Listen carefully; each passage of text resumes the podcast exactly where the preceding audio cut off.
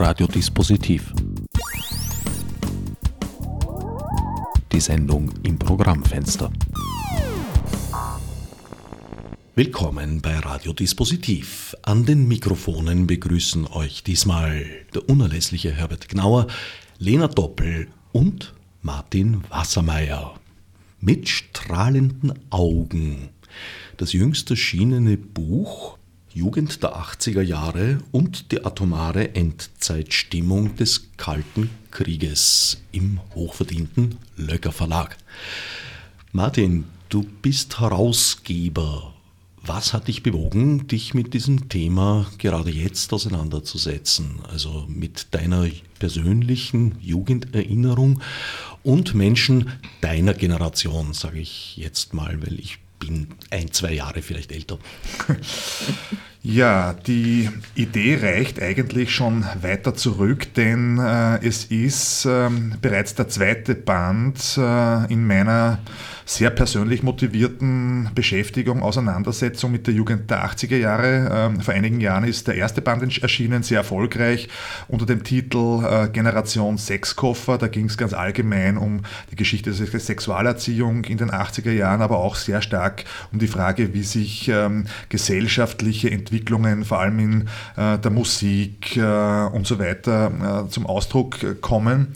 Und äh, dieser Band ist im Grunde genommen eine konsequente Fortsetzung. Auch für diese Ausgabe habe ich äh, wiederum zehn Personen eingeladen, die alle geboren sind äh, in den Jahren 1965 äh, bis 1972, mit mir gemeinsam sozusagen nochmals die Erinnerungen wachzurufen, äh, zurückzublicken in die 80er Jahre und das unter der Schwerpunktsetzung, dass wir ja damals als Jugendliche unterschiedlichen Alters doch die Atomgefahr dieser Zeit ähm, sehr intensiv erleben mussten und das wiederum in sehr unterschiedlichen Ausformungen Rahmenbedingungen. Naturgemäß ist es äh, am Land, äh, in den westlichen Bundesländern anders als in den großen Städten äh, und so weiter. Aber ähm, alles in allem geht es doch sehr stark darum, wie sich dieses Ende des Kalten Krieges, diese globale Konfliktsituation ähm, in unserem Leben wiedergespiegelt hat, wie es in der Musik zum Ausdruck gekommen ist, wie es sich etwa in den Filmen ähm, widerspiegelt, die wir damals gesehen haben. Und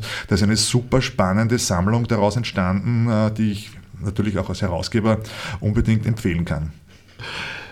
Lena, das, was der Martin da gerade beschrieben hat, dass die atomare Bedrohung das alles Beherrschende war und dass das damalige Lebensgefühl in den 80ern so geprägt hätte, das ist bei deinem Beitrag eigentlich erst am Schluss der Fall. Vorher schreibst du äh, aus der Sicht einer ja, sehr technikverliebten und interessierten jungen Dame.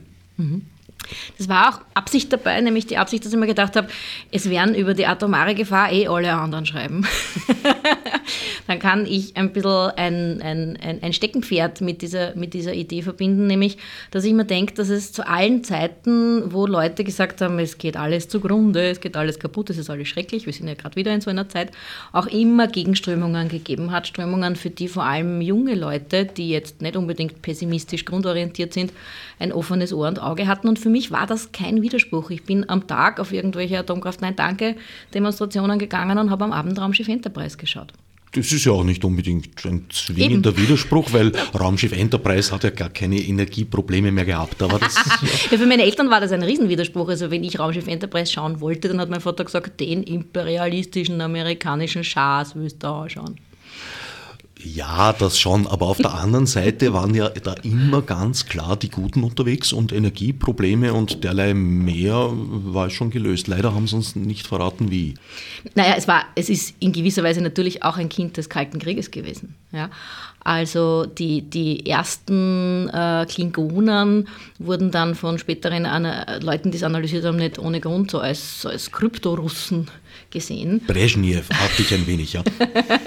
so mit Schnauzbärten und so, bevor sie dann so richtig martialisch dramatisch wurden. Vor allem buschigen Augenbrauen. Genau. Die buschigen Augenbrauen kann man dann auch erst später. Also die ersten waren irgendwie so ein bisschen so, ein bisschen ausgeschaut wie eine Mischung aus Zauberer und Russen. Ja, also mit, mit Schnauzbatteln, also fast eher so, wie man sich, wie man sich äh, das russische Kaiserhaus und Angehörige der Oberschichte vorgestellt hätte, als jetzt die bösen Bolschewiken. Aber es war halt so ein bisschen so ein, ein Ost-Touch, den die bekommen haben. Und äh, die Problematik, in einer Welt zu sein, wo man quasi dazwischen steht, zwischen den, den, Amerikanern, die natürlich kulturmäßig einen starken Einfluss in Österreich gehabt haben, und den Russen auf der anderen Seite, war ja etwas, was durch dieses ganze Jahrzehnt oder durch diese ganzen 15 Jahre, die ich sozusagen in der Zeit erlebt habe, komplett durchgegangen ist. Das war am Anfang so und das war am Schluss so eigentlich bis 89, ja, wo sich das dann in einem Mauerfall aufgelöst hat. Sehr überraschend, ja. Mhm für alle überraschend. Meine Großeltern haben damals, also meine Großmutter hat geweint. Ja, für die war das Potenzial, dass jetzt alles wieder ganz grauslich wird, genau zu diesem Punkt 19. Meine Großeltern also mütterlicherseits sind, sind, kommen aus einer jüdischen Familie mütterlicherseits und für die war das wirklich das Potenzial, dass jetzt alles wieder ganz grauslich wird, weil die Deutschen jetzt wieder übermächtig werden und uns eine auf den Deckel geben, äh, war da. Jetzt geben wir uns selber eine auf den Deckel. Auch interessant. Ich habe es umgekehrt erlebt. Da gibt es eine familiäre Klammer bei mir. Ich bin im Jahr 1961 geboren, im Jahr des Mauerbaus. Mhm.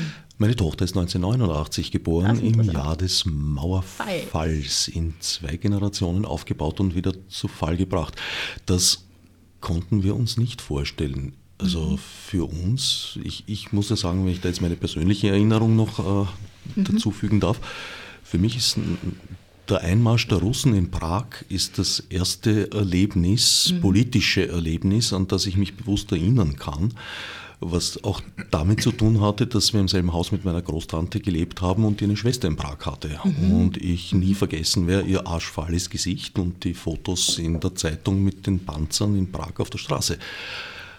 Und insofern habe ich den Fall dieses eisernen Vorhangs, das war in unserer Familie auch sehr präsent, immer die, die Grenzvorfälle, äh, Tote an der March und so weiter, habe ich als eine, eine, eine, ein positives Erlebnis gehabt. Allerdings ein bisschen dadurch relativiert, dass ich gerade zu dem Zeitpunkt, als die ersten ostdeutschen Flüchtlinge über Ungarn und Österreich nach Bayern kamen, in München war. Mhm. Und dort miterlebt habe, dass innerhalb von 24 Stunden die Stimmung in dieser Stadt umgeschwenkt ist von dem üblichen, unsere deutschen Brüder, wann werden wir endlich wieder, das jahrzehntelang gewohnt war, zu, was wollen denn die hier? Das ist unser Wohlstand. Und als die dann tatsächlich auf der heiligen Oktoberfestwiese ihre ersten äh, Unterkünfte gebaut bekommen haben, äh, das war, kam gar nicht gut. Also für mich war es auch positiv, vor allem auch deswegen, weil äh, wir als, als, Kinder hat man halt einfach, macht man solche Gedankenkonstrukte, was wäre gewesen, wenn. Und da habe ich irgendwann einmal mit meiner anderen Großmutter äh, geredet, wer wo aufgewachsen ist und bin draufgekommen, dass wenn es in Wien eine Mauer gegeben hätte, sich meine Eltern nicht kennengelernt hätten. Ja? Weil mein, mein Vater in der äh, französischen Zone gewesen wäre und meine Mutter in der russischen Zone. Äh, und insofern war es für mich auch was Positives. Mein, mein Onkel hat in Berlin gelebt, für den war Westberlin so der Hort der alternativen Zukunft, da muss, muss niemand zum Bundesheer und so. Also das war so eine Enklave, eine positiv besetzte Enklave für ihn. Das habe ich nie so gesehen. Aber also mein Onkel zum Beispiel in Berlin war todtraurig, wie die Mauer gefallen ist, weil die ganzen Ostdeutschen, die haben es für ihn verdorben und er ist dann auch aus Berlin weggezogen. Hm. Martin, du kommst aus dem Mittelnordwesten, würde ich mal sagen. Wie hat man das in Linz erlebt?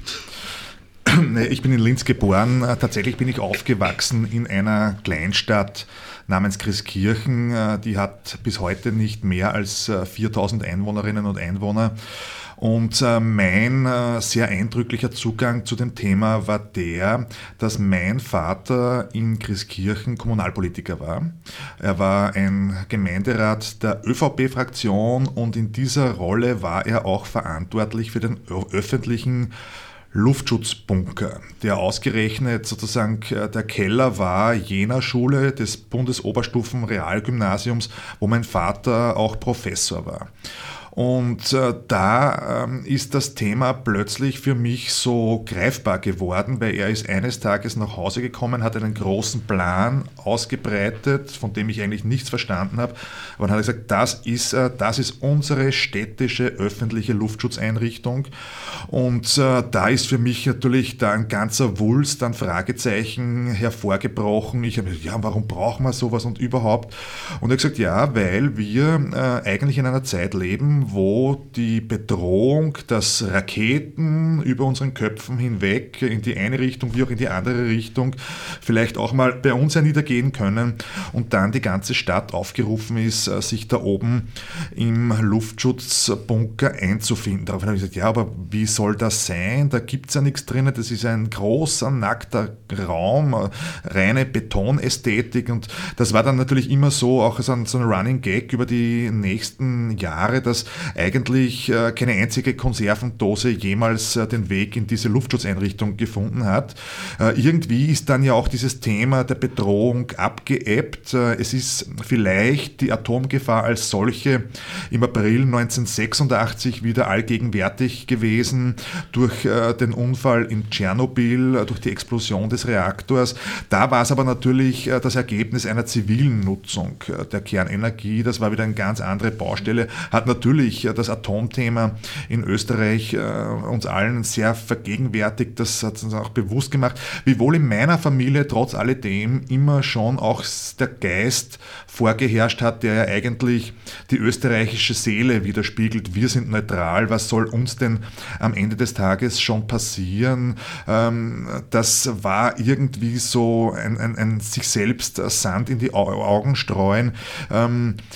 Ja, für mich war das äh, dann letztendlich die Aufgabe, äh, wenn ich mich schon näher dafür interessiert habe, mir selber meine Informationen zusammenzusuchen. Ich habe mich sehr viel schon als Kind beschäftigt mit dem Krieg. Dadurch, dass mein Vater Geschichteprofessor war, hatten wir auch die entsprechende Literatur zu Hause. Wir hatten so einen ganz großen, dicken, umfangreichen Band über den Zweiten Weltkrieg, wo nicht nur viel Text war, sondern unglaublich viel Bildmaterial auch. Dann hat man auch gesehen, die Bombenflugzeuge, die über den österreichischen Städten äh, Bomben abgeworfen haben. Da habe ich viel mit meinem Großvater geredet. Wie war das eigentlich im Luftschutzbunker? Weil mein Großvater war nicht als Soldat im Krieg, er war sozusagen, wie es damals äh, in der äh, nationalsozialistischen Terminologie geheißen hat, an der Heimatfront.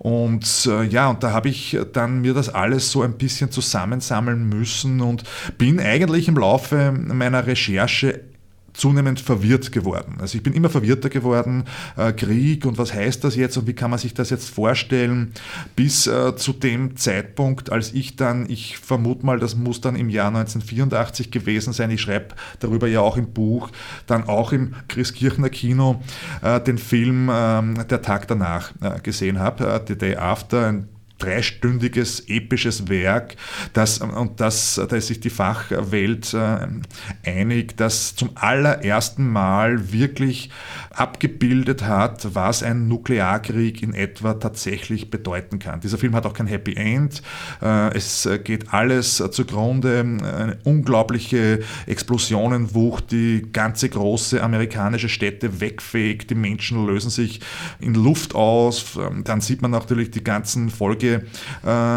Folgeerscheinungen des radioaktiven Fallouts, wie die Menschen dann dahin siechen, wie sie äh, dazu übergehen, in einer an sich geordneten Gesellschaft zu kannibalisieren, da wird also getötet, ist eh klar, äh, weil äh, letztendlich alles ja völlig verroht. Und dieser Film hat das zum ersten Mal gezeigt und ähm, das war ja auch ein bisschen dann der Anlass, warum ich gesagt habe, ich möchte auch dieses Buch machen, weil mich hat es sehr geprägt, mich haben die Bilder sehr geprägt und interessanterweise nicht nur mich, um, im Zuge meiner Recherchen hat's, äh, dann bin ich zu dem Punkt gekommen, das ist super interessant.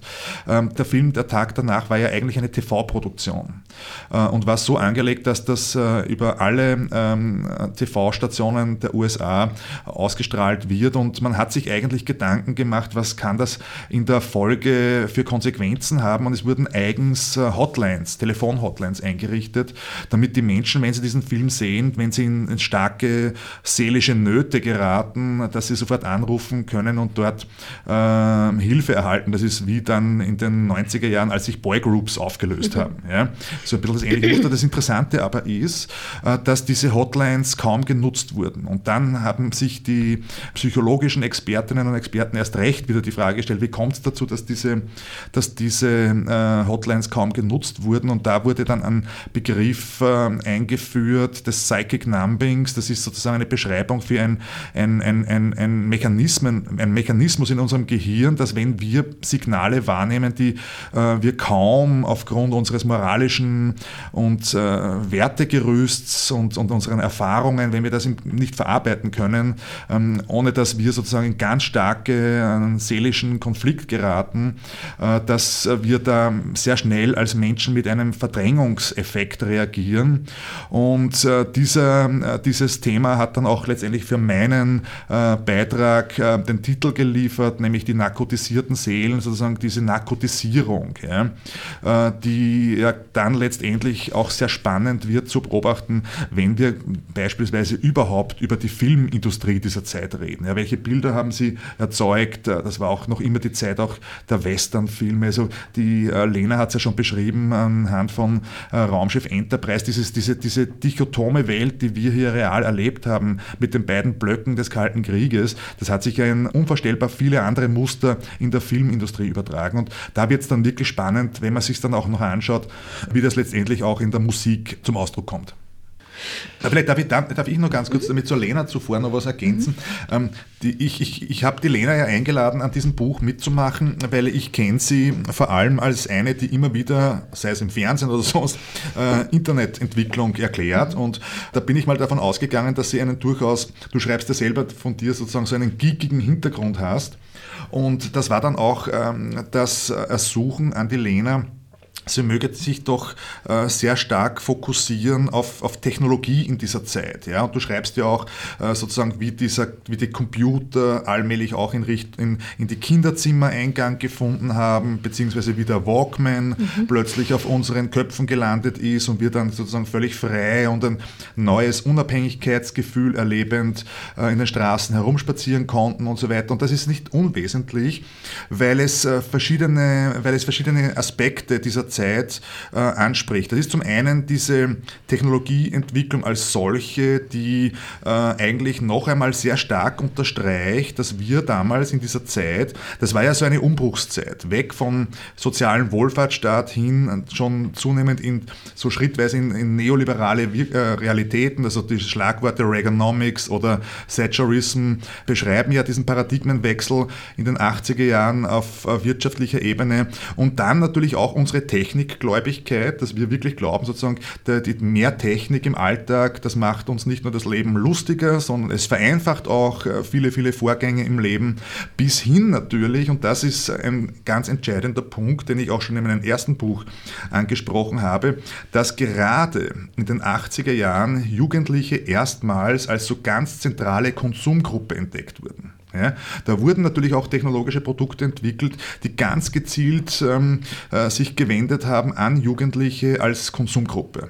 Und das ist ganz spannend zu beobachten, ähm, wie dann letztendlich auch äh, Jugend als solche öffentlich wahrgenommen wird. Weil natürlich in den 80er, in den 80er Jahren hatten Jugendliche noch keinerlei wirklich äh, ausgeprägte Rechte. Also Wählen mit 16 etwa ist viel später erst gekommen. Die äh, Jugendlichen hatten kaum oder nur sehr wenige Möglichkeiten am gesellschaftlichen Leben äh, zu partizipieren, aber sie durften auf alle Fälle schon äh, konsumieren. Ja? Naja, da möchte ich einfügen, wir hatten schon einige Rechte, die es heute zum Teil nicht mehr gibt bin zum Beispiel recht froh darüber, dass wir noch das Recht hatten, nach der Schule nach Hause zu kommen, ein bisschen was zum Mittag zu essen, dann die Aufgaben zu machen oder auch nicht, äh, aber dann auf jeden Fall wegzugehen, hinter uns die Tür zuzumachen und nicht mehr erreichbar zu sein. Das war ein sehr starkes Recht, das wir auch weidlich ausgenützt haben wir hatten auch sicher einen wesentlich weniger verplanten Alltag als, als viele Kinder und Jugendliche heute, wo es dann da einen Kurs und dort eine Weiterbildung und da noch einen Stützlehrer und dort muss man irgendwie noch eine Abendgestaltung organisieren für die Kids. Also ich glaube, wir waren insgesamt weniger verplant, könnte man sagen. Ja.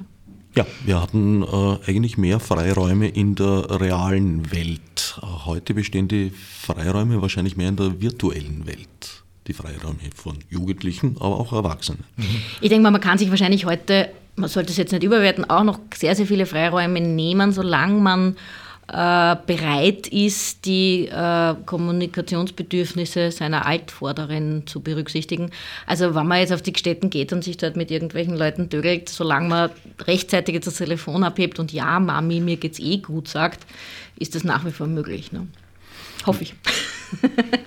Das ist jetzt auch so ein Stichwort, äh, das damals ein bisschen anders war. Also nicht, dass ich ein Raufer gewesen wäre, überhaupt nicht. Aber also, wenn wir uns einmal irgendwo in die Goschen kaut hätten, dann sind auch die wildesten Propellermütter, dann zwar sind die Telefone heiß gelaufen, aber zur Polizei ist keiner gegangen Na. damals. Ich weiß nicht, ob sie es jetzt tun. Also ich habe keine Kinder, ich kann es nicht, ich nicht beurteilen, aber ich glaube, dass da schon wesentlich mehr ich weiß nicht, vielleicht ist den Leuten auf einer anderen Ebene, den Eltern auf einer anderen Ebene heute mehr Fahrt, als ihnen früher war. Ich weiß es nicht, ja.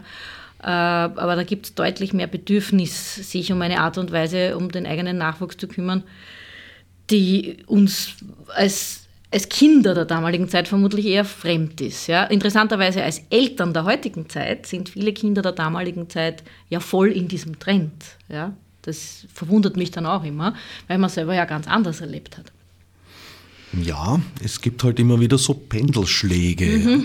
Das kann man so sagen. Ich meine, was natürlich auch äh, unbedingt äh, erwähnt werden muss, dass die 80er Jahre für uns alle ja auch einen ganz tiefgreifenden Umbruch gebracht haben, was unsere Medien betrifft.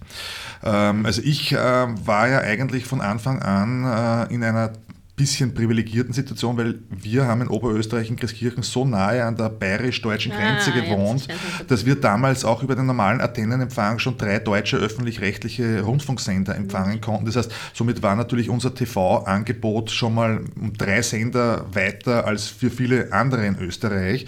Aber natürlich hat das dann ganz großen ähm, äh, Rolle gespielt, als dann ähm, mit, mit der Kabeltechnologie und dann vor allem äh, unter dem Stichwort MTV mhm. die Globalisierung Globalisierung äh, eigentlich äh, über uns hereingebrochen ist und wir zwangsläufig, zwangsläufig äh, unsere bisher sehr provinziell eingeschränkte Wahrnehmung äh, erweitern mussten. Ja, das war eine kognitive Herausforderung, das war eine kulturelle Herausforderung, es war, wenn man so will, auch eine intellektuelle Herausforderung, weil wir natürlich völlig neue Orientierungssysteme vorgefunden haben und das hat auch sehr viel verändert. Plötzlich äh, andere Sprachen oder Menschen, die die ganz anders aussehen als die, die man im kleinen Christkirchen trifft oder auf dem Weg zur Schule oder was auch immer.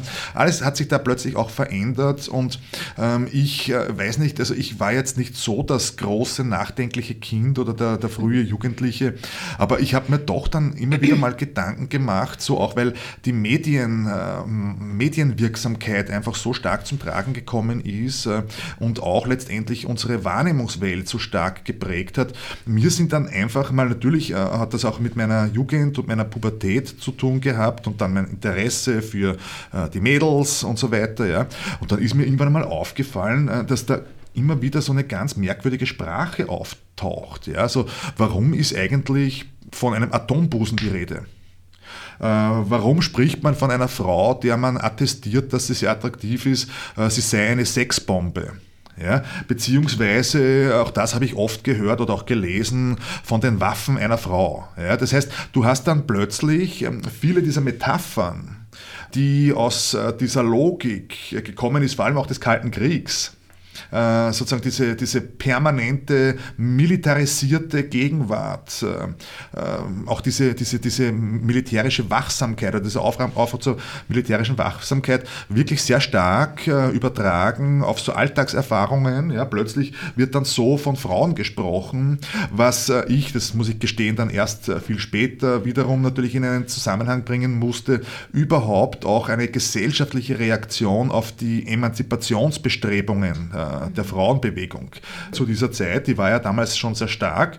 Der, die Feminist pazifistische Bewegung konnte ja da schon auf eine ganze Menge Jahrzehnte zurückblicken, auch am Kampf um die Gleichstellung in der Gesellschaft. Und interessanterweise, man sieht das ja auch an der Qualität der Zeitungen oder Medien, dass immer wieder gerade jene Medien auch diesen Begriff äh, verwendet haben wie Sexbombe, Atombusen und was ich jetzt zuvor angeführt habe, um letztendlich Frauen, die um ihre eigene Unabhängigkeit, finanzielle Unabhängigkeit von den Männern und so weiter kämpfen, gerade auch mit solchen äh, Stereotypen, Zuschreibungen eigentlich diskreditiert werden sollten. Ja? Es ist super spannend, äh, das auch in ein bisschen in Verbindung zu bringen in dieser Zeit. Es ist interessant, wenn, wenn ich so drüber nachdenke, dann sind das für mich Begriffe, ich bin ja sozusagen auch in einer anderen Form, in einer anderen Blase sozialisationsmäßig äh, aufgewachsen, dann sind das für mich Begriffe, die ich damals, heute genauso, aber damals auch schon als altmodisch empfunden hätte. Also ich hätte so Atombusen und Sexbombe, das hätte ich mit Marilyn Monroe verbunden und demnach so mit 50er, 60er Jahre war definitiv nichts, was in den 70ern, 80ern aufkommt. Bei uns war es eher so, also ich komme eher aus einem, einem linksalternativen Haushalt, wo so Sachen wie, dass man sich Atomic Café oder der Tag danach anschaut, einfach ganz normal waren. Das hat man halt einfach gemacht und mit den Kindern nachher drüber geredet. Bei uns war es eher so, dass man sehr viel verpönt hat und mit Bann belegt hat, was nach Amerika roch oder vielleicht auch nach Krieg in irgendeiner Art und Weise.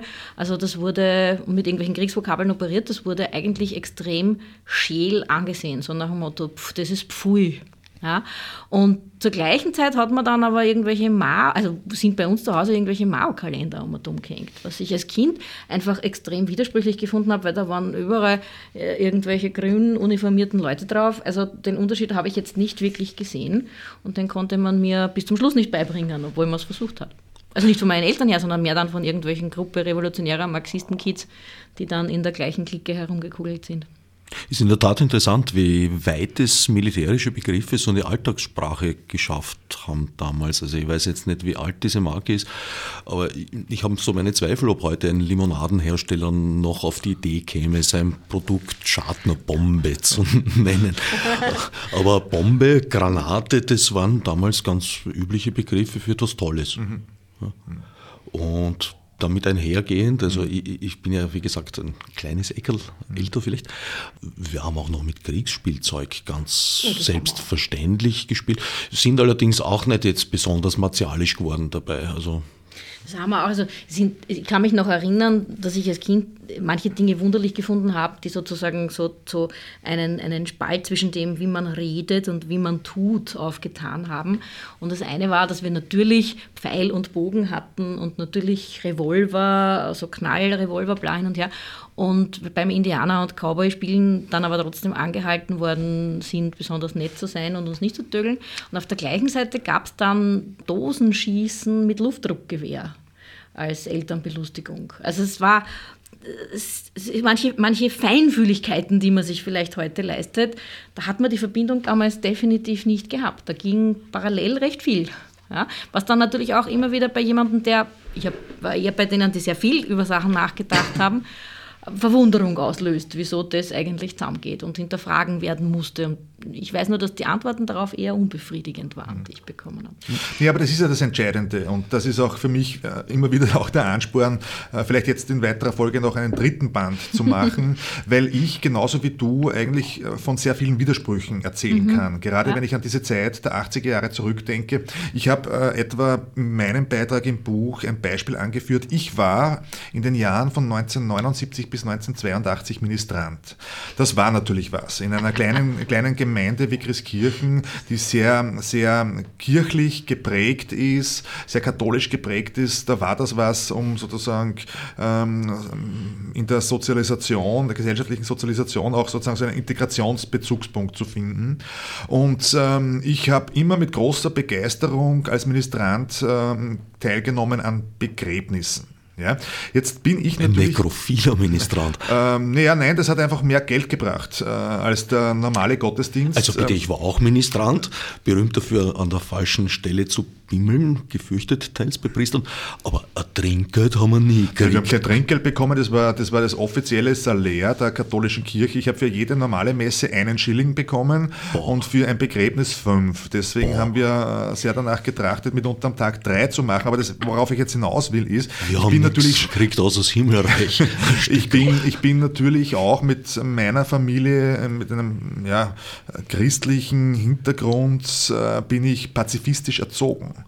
Äh, das war damals schon ein, ein wichtiger, zentraler Wert, aber gleichzeitig habe ich dann als Ministrant bei Beerdigungen die Beobachtung machen müssen. Das war damals die Zeit, wo so richtig massenweise die Angehörigen der ehemaligen deutschen Wehrmacht verstorben sind. Und ähm, da war das tatsächlich so, dass, bei der, dass, die, dass bei der Beerdigung äh, für Wehrmachtsangehörige beziehungsweise äh, der Kameradschaft 4, also dieser Waffen-SS-Verbände, immer ähm, eine Böllerkanone abgeschossen wurde, sozusagen als ganz besondere Ehrerbietung. Und äh, dann habe ich mir dann schon später irgendwann mal die Frage gestellt, in welcher Welt lebe ich eigentlich, dass einerseits ähm, Pazifismus und und Friedenspolitik sozusagen äh, als hoher und wichtiger Wert vermittelt wird.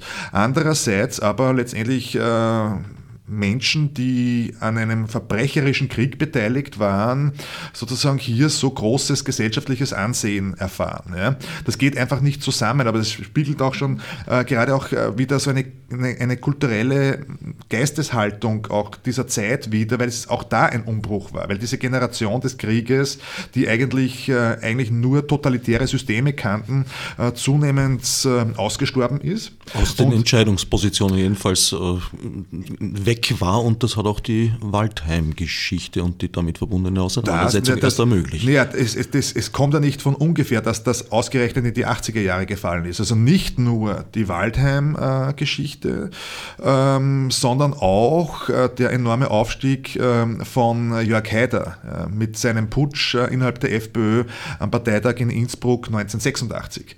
Und äh, da ist dann auch ganz offenkundig geworden, dass diese konservative rechtsnationalistische Grundhaltung vieler in der Bevölkerung Österreichs dann eigentlich auch ähm, in Richtung politischen Erfolgskurs zu lenken ist. Also Österreich hat eine ganze Menge Bodensatz dafür und auch das ist in den 80er Jahren erstmals deutlich geworden, hat uns natürlich vor eine große Ratlosigkeit gestellt, aber ich spreche das auch deshalb an, weil das in der, in der Zusammensetzung dann einerseits unglaublicher dumpfer Provinzialismus, gleichzeitig aber mentale Öffnung, Globalisierung, äh, Filmindustrie, die sozusagen die große weite Welt jetzt auch in unsere jugendlichen Köpfe gebracht haben, das haben wir ja alles erstmal irgendwie ein bisschen mal verarbeiten müssen. Und ähm, deshalb ist das sicherlich eine wirklich spannende Zeit. Also der dritte Band wird sich mit der Widersprüchlichkeit der 80er Jahre beschäftigen, wenn ich recht verstanden habe. Ich habe eine ganze Menge Ideen, die in meinem Kopf herumgeistern, aber noch keinen konkreten Plan. Für mich war ja eine Überraschung zunächst einmal, äh, dass für euch die 80er Jahre so angstbesetzt waren, weil das habe ich genau konträr erlebt. Ich bin 1979 18 Jahre alt geworden, das heißt Anfang der 80er war so der Start in mein Erwachsenenleben, was ich natürlich als eine große Freiheit empfunden habe. Materielle Probleme hatten wir damals ehrlich gesagt auch nicht, weil einen Job, um die Miete zu zahlen, hast du damals vor allem im Gastgewerbe recht schnell besorgen können. Die Angst vor dem Kalten Krieg hatten wir schon zehn Jahre vorher absolviert, in den 70er Jahren. Es ist wahrscheinlich altersbedingt, dass uns das damals bewusst wurde. Und selbst Tschernobyl war für mich kein so großer Einschnitt, weil ich zu diesem Zeitpunkt schon überzeugt war eigentlich, dass wir in den 60er und teils noch in den 70er Jahren, als die Atombombenversuche noch oberirdisch stattfanden, wahrscheinlich weit höhere Strahlenbelastungen abgekriegt haben als 86 durch Tschernobyl. Und insofern habe ich das relativ fatalistisch hingenommen, hatte damals allerdings auch noch kein kleines Kind. Das kam erst später. Mhm hätte ich es wahrscheinlich auch anders gesehen. Also Tschernobyl habe ich eigentlich auch nicht so als die Riesengefahr in Erinnerung. Was dann aber passiert ist, ist, ich war, äh, wie, wie Tschernobyl kam, 18 und ich hatte bereits, ich habe ein paar ältere Freunde gehabt und da waren einige Schwangere, später dann Mütter darunter, genau zu der Zeit. Und da kam diese, diese Befürchtung und diese, diese Sorge, es könnte sich auf unsere eigene Fruchtbarkeit oder auf die Kinder, die jetzt gerade geboren werden, auswirken schon. Und das war ganz ein anderes Gefühl als das Gefühl, das ich vorher mit dem Kalten Krieg verbunden habe. ich glaube auch nicht, dass dieses Gefühl der, der, Bedrohung eins war, dass man jetzt einer ganzen Generation andichten kann. Also ich habe einmal in den 90er Jahren, Ende der 90er Jahre an einem Seminar teilgenommen, da war jemand, der war vielleicht fünf, sechs Jahre älter als ich, also vielleicht in deinem Alter, ja. Äh, und äh, ein junges Mädel, ein damals junges Mädel hat mich gefragt, wie war das denn eigentlich damals in den 80er Jahren aufzuwachsen und wie, was waren eure Sorgen, wo habt ihr gefürchtet? Und ein Thema, auf das ich zu sprechen kam, waren Friedensbewegung, äh, Demonstrationen, an denen ich mich auch teilweise ohne meine Eltern am Anfang mit ihnen, dann auch ohne meine Eltern schon ab 14 beteiligt habe. Und äh, der andere Typ, der ein bisschen ältere Typ, äh, schaut mich beim Erzählen fassungslos an und sagt nachher zu mir, wovon hast du da geredet? Also sowas gab es doch überhaupt nicht in den 80er Jahren. Und ich habe gesagt, naja, und der war vom Land, ja, und der hat sich offensichtlich auch nicht dafür interessiert. Ich habe dann auch grundsätzlich, also ich war sehr früh schon politisch interessiert, das kommt, hat eine gewisse Familientradition, aber auch so ein gewisses, sage ich jetzt einmal, Survival-Element, dass ich glaube, wenn man, wenn man aus einer, einer politischen und jüdischen Familie kommt, dass man dann natürlich nicht irgendwie sagen kann, naja, es interessiert mich alles nicht, geht mir alles nichts an, weil es natürlich auch ein gewisses Element des sich persönlich Schützens beinhaltet, dass man sich für politische Ereignisse interessiert, weil vielleicht muss man irgendwann einmal da wieder die Beine in die Hand nehmen. Äh, und ich hatte dann aber das Gefühl, dass ich damit so allein bin, weil sich praktisch 95 Prozent aller meiner Mitschüler und Mitschülerinnen null, Nüsse, gar nicht dafür interessiert haben. Da waren noch die wenigen katholischen, die zumindest bei der Jungschar waren, bei der katholischen Jugend waren, die solche Sachen gemacht haben, politischer oder gesellschaftspolitisch interessierter als das Gros meiner, meiner Mitschüler, die eigentlich hauptsächlich Matura wollten, um anschließend in eine Bank zu gehen. Ja, das war ja auch in Wirklichkeit ein ein, ein Typikum der 80er Jahre. Mitte der 80er Jahre macht man Matura, dann geht man in eine Bank und ist bis zur Pension in der Bank. Das hat sich für viele auch nicht bewahrheitet, dieses Zukunftsmodell. Aber ich glaube, es gibt immer eine gewisse Bandbreite. Man kann nicht sagen, alle Jugendliche, wir haben, auch, wir haben schon sehr unterschiedliche Sozialisationen, haben die gleichen Probleme. Nur wenn man mit Eltern aufgewachsen ist, die selber politisch tätig und interessiert waren, äh, ist man definitiv um gewisse Ängste nicht herumgekommen. Wobei die wahren Bedrohungen ja eigentlich dann erst im Nachhinein meistens ja, klar ja. geworden sind, wie oft wir da tatsächlich an äh, ja, kriegsbedrohlichen Situationen ganz hart vorbeigeschrammt sind.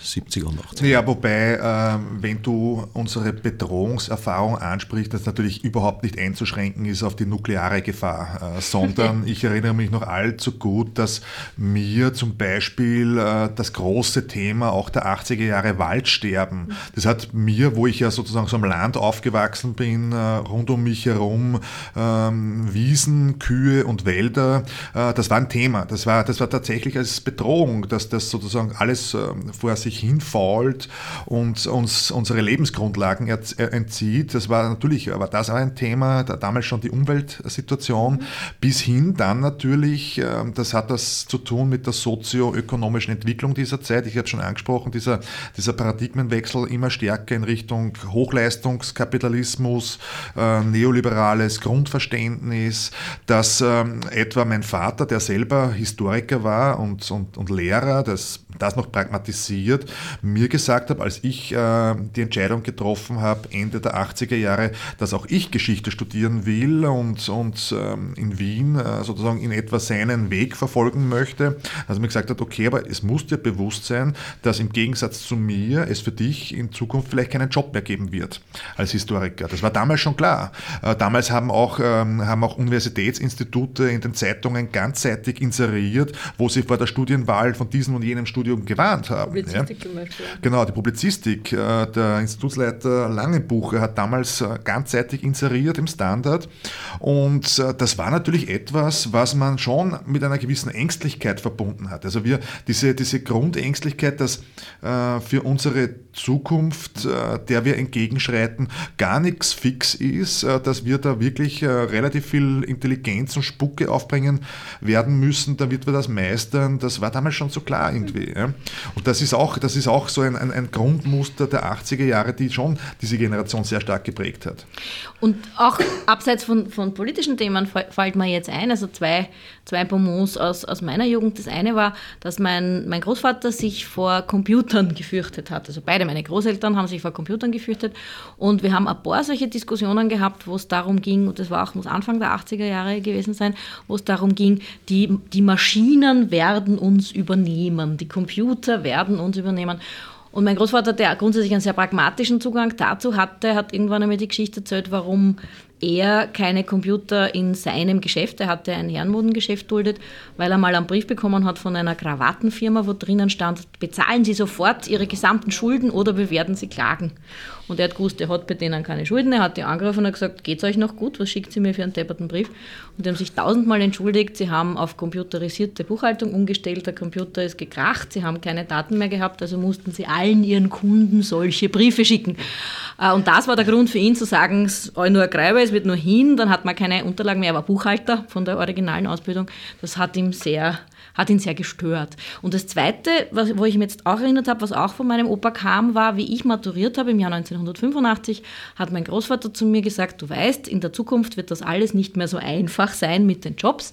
Jetzt kenne ich noch, jetzt habe ich noch meine alten Spezies in diversen Ministerien äh, magst du nicht auf einen sicheren Job in einem Ministerium?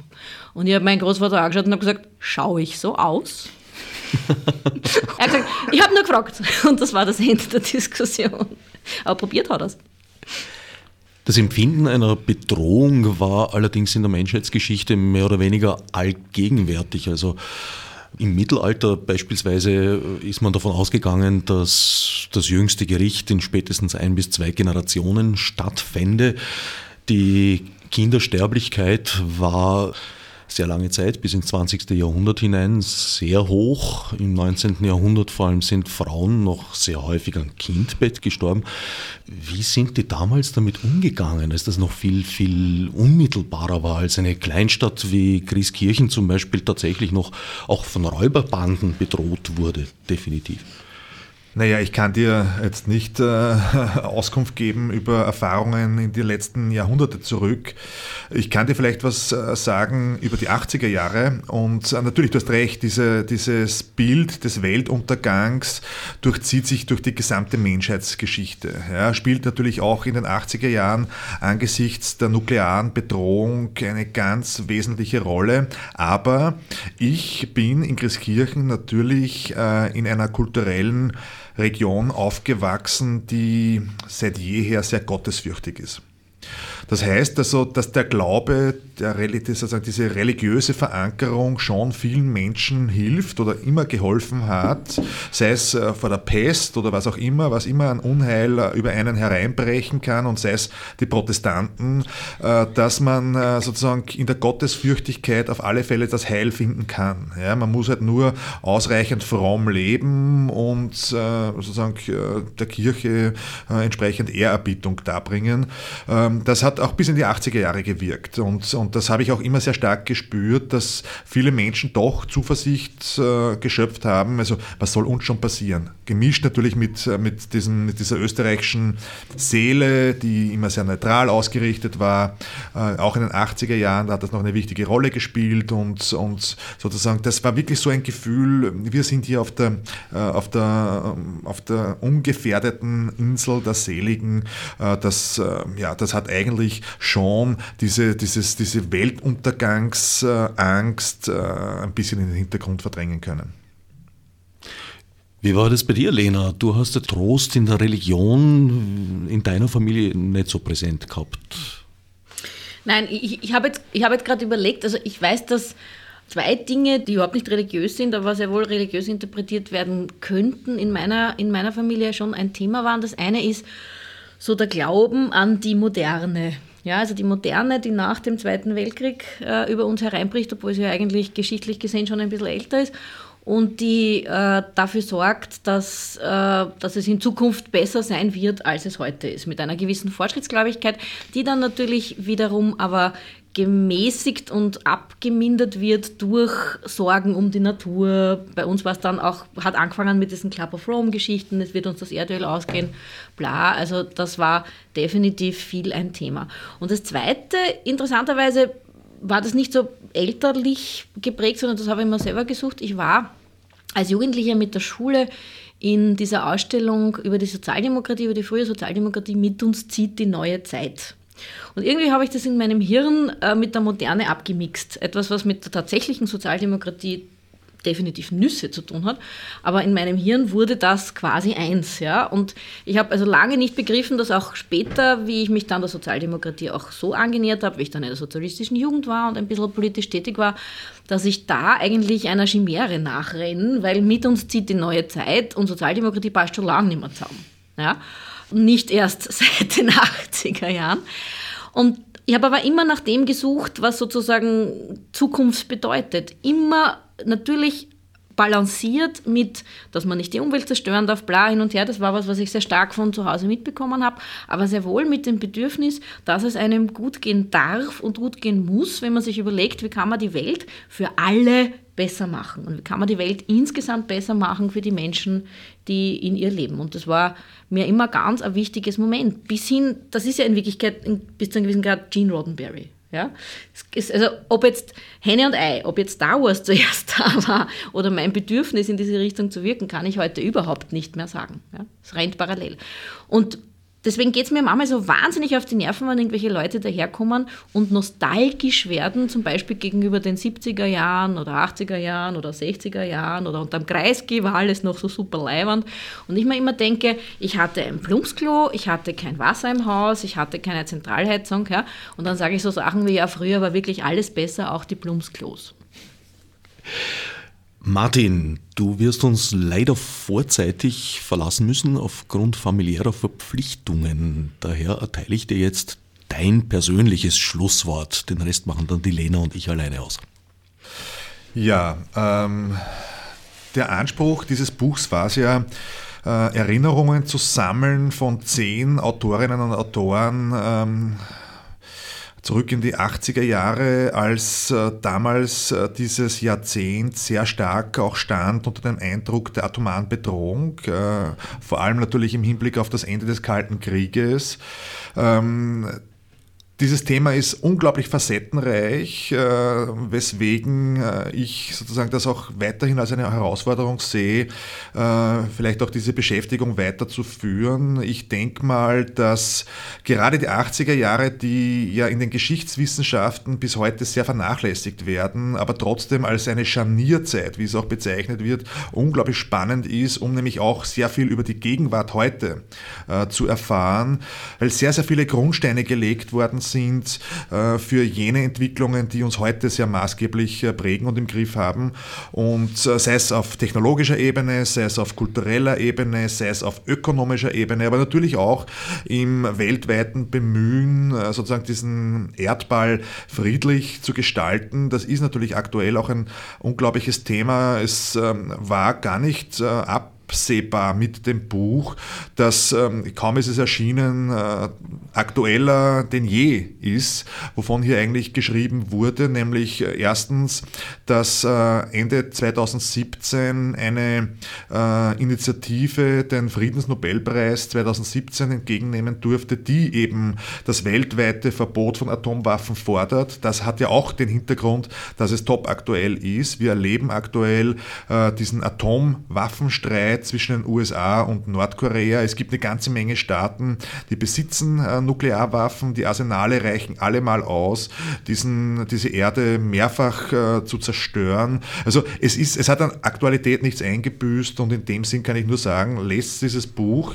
Äh, es wird allen nicht nur viel Freude bereiten über sehr auch teilweise humorvoll geschriebene Erinnerungen, sondern es hat auch unglaublich viele Informationen über Vergangenheit und Zukunft. Mit strahlenden Augen erschienen bei Löcker erhältlich im wohlsortierten Buchhandel und selbstverständlich auch im Internet. An dieser Stelle müssen wir uns von Martin Wassermeier leider verabschieden. Glücklicherweise bleibt uns für den Rest der Sendezeit Lena Doppel erhalten. Lena, du schreibst vor allem eben von technischen Innovationen, die damals aufgekommen sind, vom C64 zum Beispiel, dass du da deine ersten Programmiererfahrungen gemacht hast? Ja, also Computer waren, waren Wunderwerke. Ja, also ich weiß nicht, ob es für andere Mädchen auch so war. Es war etwas, was ich definitiv eher mit den, mit den Buben geteilt habe. Äh, dass ich das Gefühl hatte, mit diesen Dingen kann man quasi alles machen. Hat natürlich, also leitet sich sehr viel von, von meiner Faszination für Science Fiction ab, die ich nicht nur im, im, mit Fernsehschauen und, und, und Kinoschauen ausgelebt habe, sondern die ich ganz generell hatte. Ich habe also auch sehr viel zu diesem Thema gelesen, aber vielleicht auch mit einer sehr frühen Beschäftigung. Wir hatten einen Bekannten, der war selber Lehrer, aber war nicht mein Lehrer, der hat mit einer, einer Kindergruppe ELISA nachprogrammiert. Und ELISA, das ist so quasi der erste Chatbot der Geschichte, könnte man sagen. Ein Programm, das so tut, als wäre er, sie eine Psychotherapeutin und im Prinzip eigentlich mit ganz gefeierten Tricks, also sprich, man sagt, mir geht's nicht gut und das Ding sagt zurück, es geht dir also nicht gut. Oder man sagt, äh, ich fühle mich heute nicht so besonders und das Programm sagt zurück, erzähl mir mehr davon. Also recht, recht simpel, ja, also von, von der Struktur her. Die Idee war damals, äh, und das wollte der Herr Weizenbaum mit damit auch äh, äh, quasi erreichen, der also der die, die Idee dazu gehabt hat, wie kann man herausfinden, ob etwas ein Computer ist oder ein Mensch ist. Der Turing-Test. Genau. Eine praktische Applikation des Turing-Tests quasi, ja. Damals waren ja Computer noch gar nicht vernetzt. Das waren ja noch Geräte, die standalone, für sich allein waren. Ja. Die Idee eines, eines globalen Internets hat schon in ein paar Köpfen herumgegeistert. Ab, ab den späten 70er Jahren hat es ja auch die Möglichkeit gegeben, für Militär und, und manche universitären Mitarbeiter an einem solchen globalen Netz teilzunehmen. Aber für die generelle Bevölkerung war das dann ja erst Mitte der 90er Jahre möglich. Und ich kann mich erinnern, dass ich in meinem ersten Studienjahr, es muss dann gewesen sein ab 85, Herbst 86, äh, an einer Übung teilgenommen habe, wo wir jeder ein Paper in die Hand bekommen haben, das wir lesen mussten und dann daraus ein Referat machen. Und man durfte sich dieses Paper frei aussuchen und eins von diesen, von diesen Papieren war über ein globales, die Welt umspannendes Computernetzwerk. Und das war so Science Fiction, dass ich mir das gleich genommen habe, weil das hat mir gefallen und das habe ich dann referiert von meinen Kollegen und der Professor war hochbegeistert und ich habe eine sehr gute Note bekommen und ich bin nachher mit meinen Kollegen in ein Wirtshaus gegangen und die haben mich gefragt, sag mal Lena, hast du irgendwas von dem verstanden, was du dort erzählt hast? Und ich habe gesagt, ja, schon. Und sie haben gesagt, wir nicht.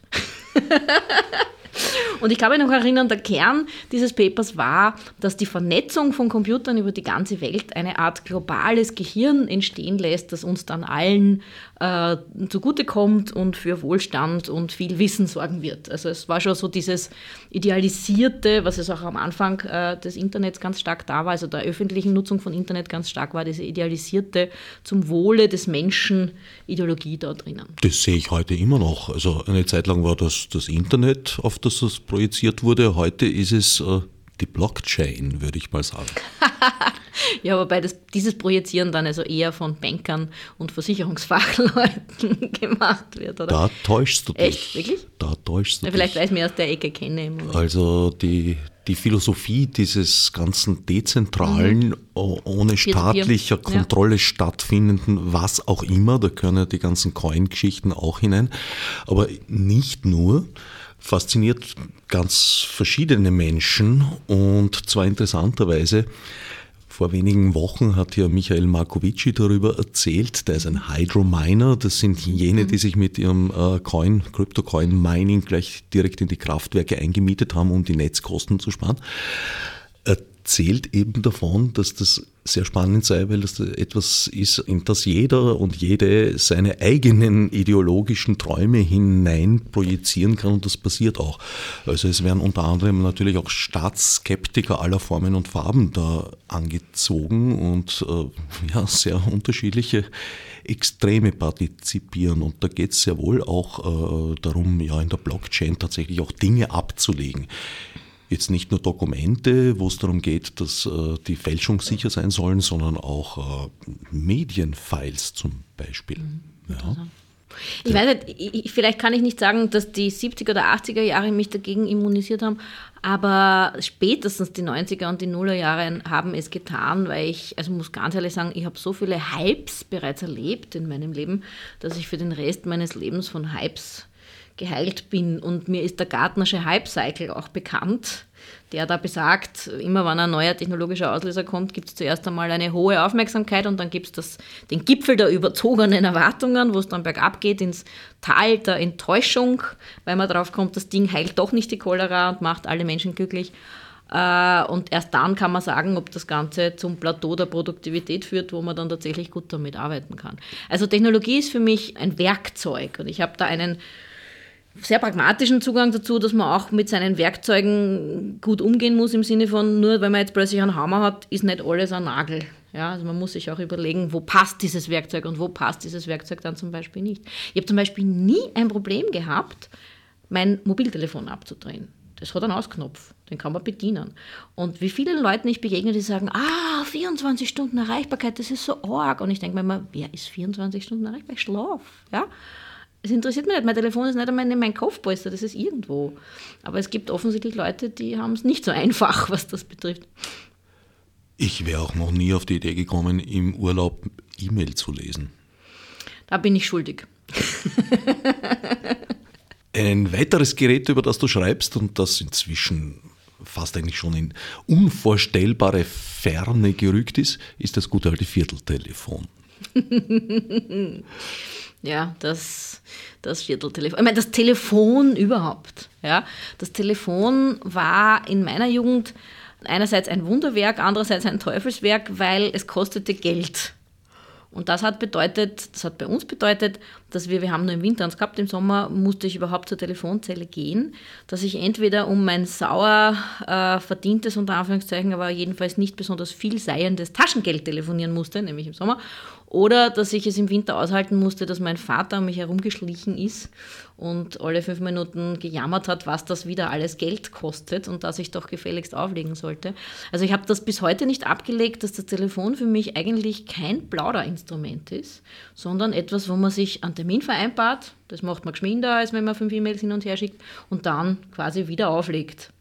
Und das war dann ganz interessant, wie das Internet kam, dass ich dann eigentlich mein Werkzeug gefunden hatte, nämlich asynchrone Kommunikation. Äh, asynchron in nicht, nicht jetzt Chat sozusagen jederzeit, sondern mehr so wie Twitter. Man, man tweetet was und der andere twittert eine halbe Stunde zu, später zurück. Ist mir wesentlich sympathischer als das Telefonieren insgesamt. Aber so das Klacken des Vierteltelefons und auch das Klacken des Vierteltelefons, wenn man keine Verbindung bekommt, weil jemand anderer von den anderen drei Vierteln derweil telefoniert, das wird mir sicher nie aus dem Ohr gehen. Das habe ich immer noch. Da gab es eine wunderbare Möglichkeit. Ich weiß mit einer Nadel durchs Kabel stechen, ja. hat den anderen verlässlich rausgedrückt und dann musste man halt schnell sein, um selber zu wählen.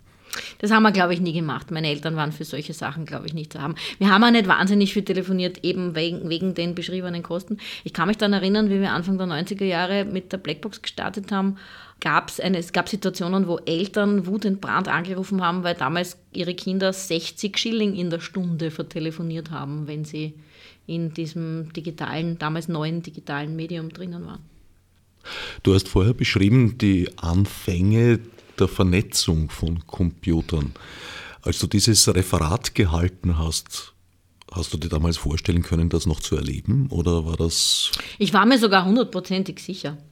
Also ich, ich kann mich erinnern, dass ich das Gefühl hatte, dass meine Kollegen rund um mich Mitte der 80er Jahre Informatik studieren begonnen, eigentlich alle total hinten noch sind. Also meine Professoren waren alle Mathematiker, das fand ich auch schon noch mal ein bisschen schräg. Es gab ja noch keine Informatikprofessoren, also keine, die selber Informatik absolviert haben. Und meine Mitstudierenden waren alle irgendwie so Einzelprogrammierer oder die wollten alle so Einzelprogrammierer sein. Ich kann mich erinnern, wir waren in einer Soziologievorlesung, die hat eine Frau gehalten, die einzige Frau damals an der TU, die Vorlesungen gehalten hat und die hat gesagt, ihr werdet euch darauf einstellen müssen, dass Programmierer in Zukunft miteinander zusammenarbeiten. Die Programme werden immer komplexer komplexer, die muss man gemeinsam schreiben, da muss man kooperieren, da braucht man Team- und Kooperationsfähigkeiten. Ich bin da gesessen und habe mir gedacht, ja genau, das ist die Zukunft. Neben mir sind zwei gesessen und haben gesagt, was redet die blöde Hurschel da, ich will ja gerade Programmierer werden, damit ich mit niemandem zusammenarbeiten muss. Das mag heute immer noch bei einigen zutreffen. Aber es ist nicht mehr realistisch. Nun, sag das nicht. Mit strahlenden Augen durchaus mehrdeutig zu verstehen.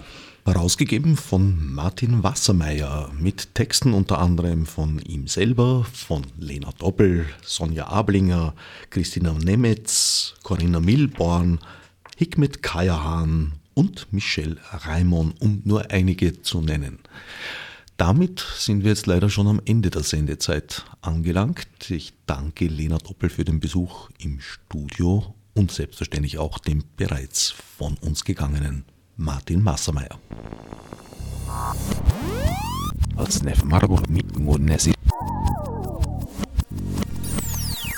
Fichte subsidiar